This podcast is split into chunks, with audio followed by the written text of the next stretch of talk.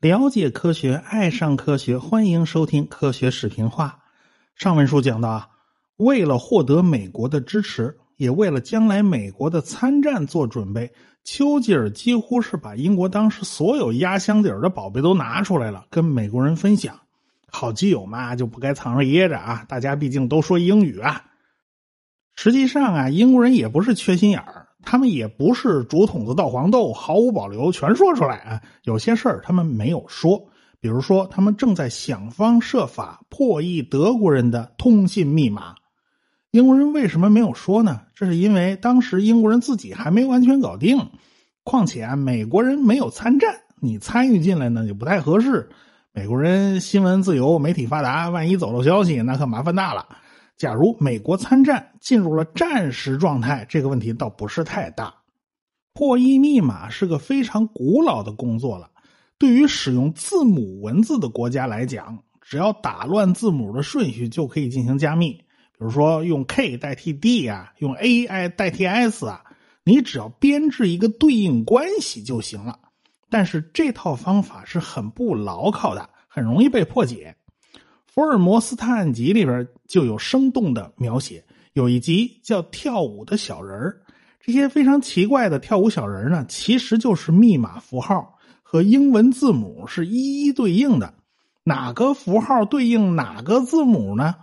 福尔摩斯是不知道的，但是他利用了词频法，在英文里面，每个字母出现的概率呢是不一样的。E 这个字母出现最频繁。福尔摩斯在收集了足够多的密码以后，他统计了符号出现的频率，哪个出现次数最多，很有可能这个就是字母 E。那么含有字母 E 的单词有哪些呢？一个一个填进去，你慢慢猜嘛。慢慢的，福尔摩斯认出来的字母就越来越多，到最后呢，密码也就完全被解开了。啊，对于中文来讲啊，这就麻烦多了啊，必须把。中文字变成一个一个的数字代号，密码本基本上也就跟字典差不多。这个办法一直用到了八十年代，那时候电邮电局还有电报服务呢啊。这个样本戏《红灯记》里边啊，这个李玉和赴宴斗鸠山，讲的就是密电码的事儿。这故事的时间呢，恰好就是在一九三九年，我国这边在誓死保卫密电码。那欧洲那边呢，正在想方设法破解密码机，这两边啊都在反侵略呢。欧洲压力最大的是波兰人。早年间，国家被德国和沙皇俄国给瓜分了。到了巴黎和会以后呢，他们才复国，所以有大块的领土啊，都是从德国身上给割下来的。波兰夹在两大强国之间呢，这个日子本来他就不好过。因此，他们特别注重对德国内部信息的掌握，很早就开始破译德国人的密码。开始呢，他们还能比较顺利的破译德国人的密码。德国人也没有什么特别好的办法，只有频繁的更换密码本嘛。假如别人收集不到足够多的信息，就不能用磁频法来破译。我们大致可以得出一个规律：谁的恐惧感最强？谁就会在密码上下功夫。波兰当然是最没有安全感的国家之一啊，所以他们非常重视对无线电通信的破译工作。在苏波战争之中啊，他们破译了苏联方面四百多条信息，这个破译工作还是卓有成效的。但是到了一九二六年，呃，波兰人麻爪了啊，他们再也无法破解德国人的信息了。当时欧洲各国都发现德国人启用了新的加密系统。在这个加密系统面前，磁频法失效了，根本就没有用。德国人的努力其实也源自于恐惧啊！英国人在一战以后呢，有一些资料透露出来了，比如说一九二三年，皇家海军的官方报告里面就提到了他们破译了德国人的通信，起到了意想不到的作用啊！丘吉尔他也写了一本书，提到了破译密码的事情。看到这样的消息啊，这个德国人可以说是悔恨交加呀。他们万万没有想到，自己的作战方案对人家来讲几乎都是透明的。恐惧感就是动力，这个规律在德国人身上它也起作用了。过去不重视的东西，现在要重视起来了。好在他们有希尔比乌斯和里特的发明，也就是恩尼格玛密码机。其实他们一九一八年就已经搞出来了，但是当时没人重视罢了。在瑞典，达姆也搞出了类似的技术。与此类似呢，美国人爱德华·赫本发明了他的无线电斯芬克斯系统，而且啊，这个美国人对他充满信心，充满希望啊。他花了三十八万美元开了一工厂，啊，到头来卖出去十几台机器，赚了一千两百美元，可以说那赔的血本无归。一九二六年，他在加州被股东起诉，还被判有罪，还坐牢。你说这亏死？所以说，这几个人都搞出了原理类似的加密系统，大家都想到一块儿去了。恩尼格玛密码机的原理其实并不复杂，有一个转子，两边各有二十六个触点，触点之间是有连接线的，每个触点代表一个字母。电线呐，你大可以乱接，你比如说把 A 连接到对面的 E，把 C 连接到对面的 K，反正都可以随便。这就等于是所有字母打乱了顺序，重新安排。假如把这个轮子接到电器线路里面，我按下 A 这个按钮，代表 E 的灯泡就会亮过来。反过来也是一样，我把电线倒过来接，按下 E 的按钮，代表 A 的灯泡就会亮。也就是说，加密解密用一个机器就能完成，无外乎多一个切换开关吧。如果只有一个轮子。这种加密啊，就等于是换汤不换药啊，没什么新鲜的。人家恩尼格玛密码机用了四个转子，也就是经过了若干次重新映射，这四个轮子的映射方式都不同，一般人根本就搞不清楚那个对应关系。更加关键的技术不是那个轮子转子有多少，而是最后一个反射转子会转。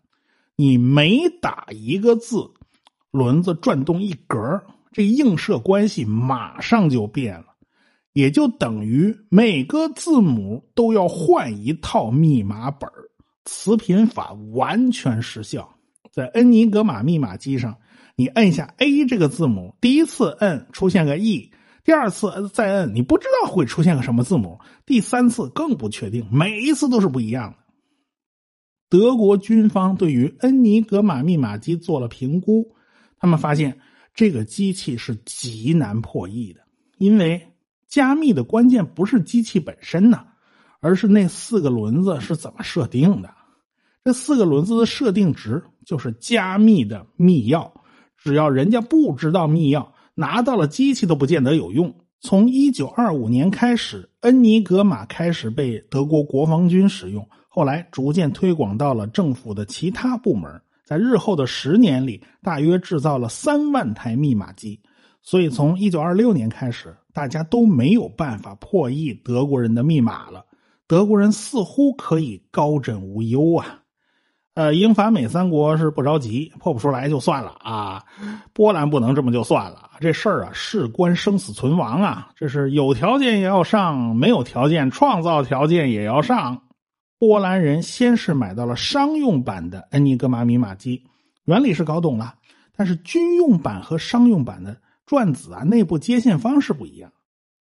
呃，结果德国内部有人缺钱，他就把有关恩尼格玛密码机的绝密资料拿出来偷出来了啊，就卖给了法国人。啊，这下呢，法国人可以复制出军用版本的密码机了，但是这也没有用啊，破还是破不出来的。法国人呢就没有恐惧感，哎呀，他们一点都不上心，他们甚至懒得去复制一台密码机呀，干脆就把所有资料给了波兰人。这两个国家未来会不会变成难兄难弟的啊？不管是恐惧德国的啊，还是不恐惧德国的，最后结果都一样啊，一个月完蛋了。波兰人拿到的不仅仅是密码机的制造方法，还有德国人的操作规程。其实软件比硬件还重要啊！每天如何更换密钥啊？如何设定转子的初始位置啊？这都是有严格规定的。为了收发使用的密钥是一致的啊，你不一致解不开呀。他们还有一个制度，就是把新的密钥用老密钥加密，然后发给对方。电文最开头的六个字母就是密码机的设定方式，一个字母代表一个转子的设定，六个字母实际上是发了两遍，防止发错，这就成了制度上唯一的漏洞。重复是密码系统的大忌。在数学家雷杰夫斯基和他的同事努力之下，花了一年时间啊，积累了大量的素材，才基本掌握了破解方法。呃，结果德国人更换了转子内部的接线方式以后，这些资料就全部失效了。呃，一朝回到解放前呢，但是雷杰夫斯基他们设计出了带有大堆转子的验证机，用来拼命验证所有的排列组合。这个机器叫炸弹机。破解加密啊，也进入了机器时代，否则这玩意儿不公平啊！你这个加密是用机器完成的，我破解拿手工，这玩意儿亏死啊！我们也得用机器。德国人的密码机也在改进升级，波兰人呢也就在加班加点最后，波兰人把自己的成果告诉了英国和法国。当雷杰夫斯基带着英法两国的破译人员来到房间里揭开黑布的时候，呃，英国人和法国人都傻了。这炸弹机的外形也太吓人了，浑身上下全都是转子啊，到处在转呢。这波兰人在技术上领先了他们十年。嗯哼，英法两国啊，属于贼不走空啊，把波兰人的全部成果打包带走了。后来呢，波兰亡国，法国投降，只剩下英国人孤军奋战。现在就轮到英国人恐惧了。所以他们就在布莱奇雷庄园建立了专门破译密码的机构。这个地方啊，介于牛津和剑桥之间，两所大学的数学高手来来去去，那都是很方便的。一开始呢，只有两百人在这儿工作，到最后啊，起码有七千人在这儿工作，周围的房子全都被征用了。这里是英国最大的破译机构，但是很少有人知道，只有几个高层人员是知道的。这个地方的代号叫“超级机密”，在这儿工作呢是非常辛苦的。每天德军的密钥都会变，每天都要及时破解，而且各个部门的密钥还都不一样。这平白无故不是增加工作量吗？要想减少数学家们的工作量，只有等着对方出错。人是不可能不犯错的嘛。每天设定的密钥都应该是随机的。但是人呢，他不是一个很好的随机数发生器啊。这很多人都喜欢用键盘上相邻的键当密钥，比如说 D F G 呀，什么 V B N 呢，这在键盘上都是靠在一块儿的啊。你你要玩这个呢，这个破译的难度就会降低。某一艘潜水艇发电报用错了昨天的密钥啊，这发现错了，哎呀，这是昨天的，不不是今天的，马上改过来吧，重新发一遍。前后两份电报内容完全一样，但是加密的密钥不一样，这就留下了隐患呢。还有德国人规定啊，今天出现的字母最好明天咱就不要出现了。这个规定啊，反而帮助英国人排除了大量的计算量啊。反正昨天用过的，你今天肯定不会用嘛。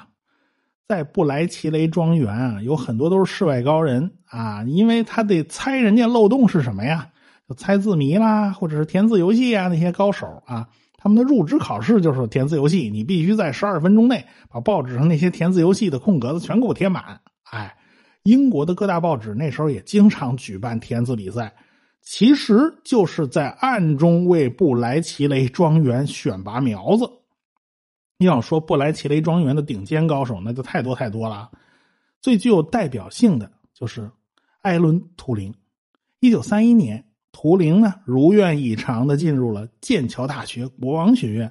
当时呢，在数理逻辑学界正在热烈的讨论二十世纪最伟大的数学发现之一——哥德尔不完备定理啊。哥德尔定理指出，在一个稍微复杂一点的数学公理系统之中，总存在着这样的命题：我们既不能证明它是真的，也不能证明它是假的。呃，全体数学家全都惊呆了。大家都在苦思冥想，吃透哥德尔定理的精神内核。在这种环境之下，图灵做出了他一生中最重要的科学贡献。在他的论文《论可计算数及其在判定问题上的应用》，他提出了大名鼎鼎的图灵机，这是一种通用的计算机。其实，算盘加珠算口诀，它也是一种图灵机啊。有关哥德尔定理和图灵机，我在收费节目《科普经典解读课》里面已经讲的非常多了，有兴趣的可以去听一下，我就不说了啊。呃，快到幺二三了，相信大家呢也能搜到这个专辑，可能会有优惠吧。这个这每年幺二三都是优惠的时候，图灵大大加速了密钥的破解。呃，德国人做事啊，这一板一眼的，非常规范啊。每天早上雷打不动都会发个天气预报，就连措辞他都懒得改。德文的天气这个词啊是 W E T T E R 六个字母，因为每天措辞都一样啊。以前的电文他们也破译过呀。第几个字母开始是天气这个单词，图灵是知道的。谁叫你天天死板，连词儿都不带换的呢？哎，今天。被加密成了 G S K Y N C 啊，比如说啊，那么图灵根据这个加密出来的结果，它可以反推密钥是什么？这个反推过程啊，其实也很复杂，但是工作量毕竟比乱凑啊要大大降低了。所以到了后来，利用炸弹机和图灵的这个方法，可以在一小时内就找到今天的密钥是什么。图灵呢，也就成了英国最顶尖的破译专家。有了破译结果，那么下一个问题就是如何使用千辛万苦获得的情报呢？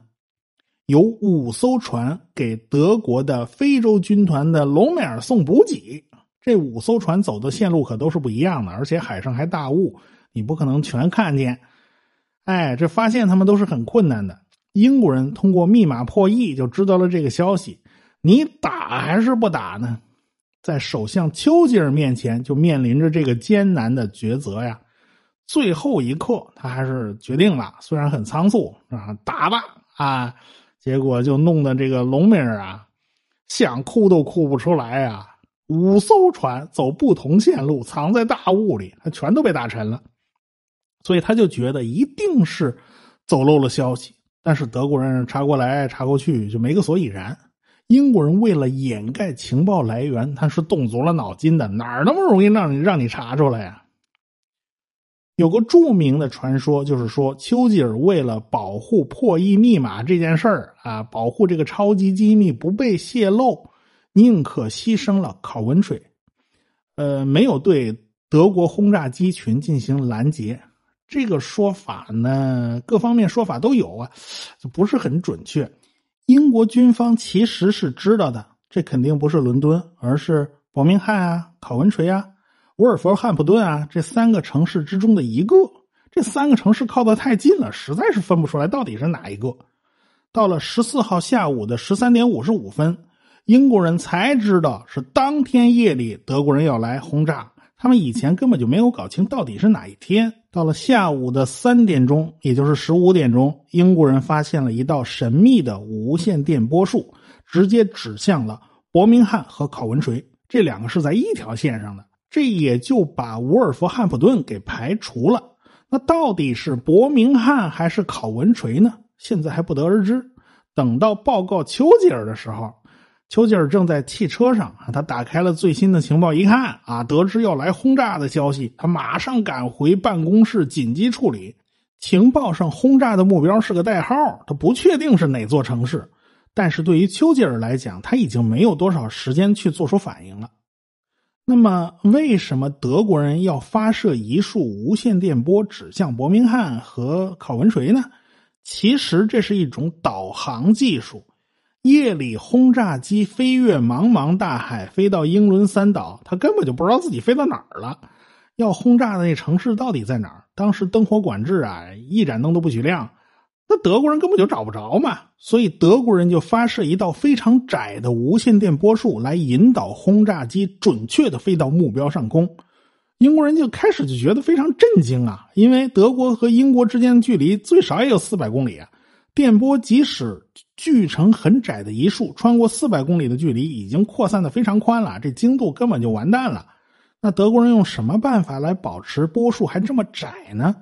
这这真是邪了门了啊！后来发现啊，其实德国人发射了两束并列的无线电波，一束呢是短促的滴滴声。另一簇是很长很长的滴滴这种声音。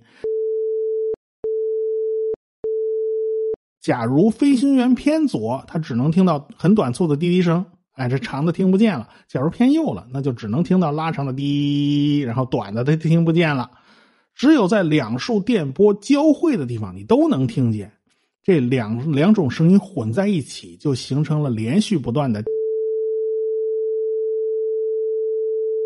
那德国轰炸机顺着电波走，哎，他就知道自己会不会跑偏。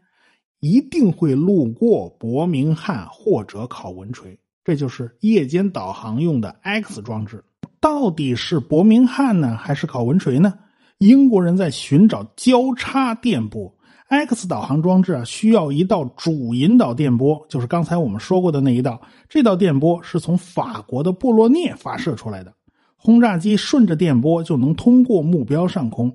还需要从另外一个地方发射三束电波，在这条主干道上制造三个交叉路口。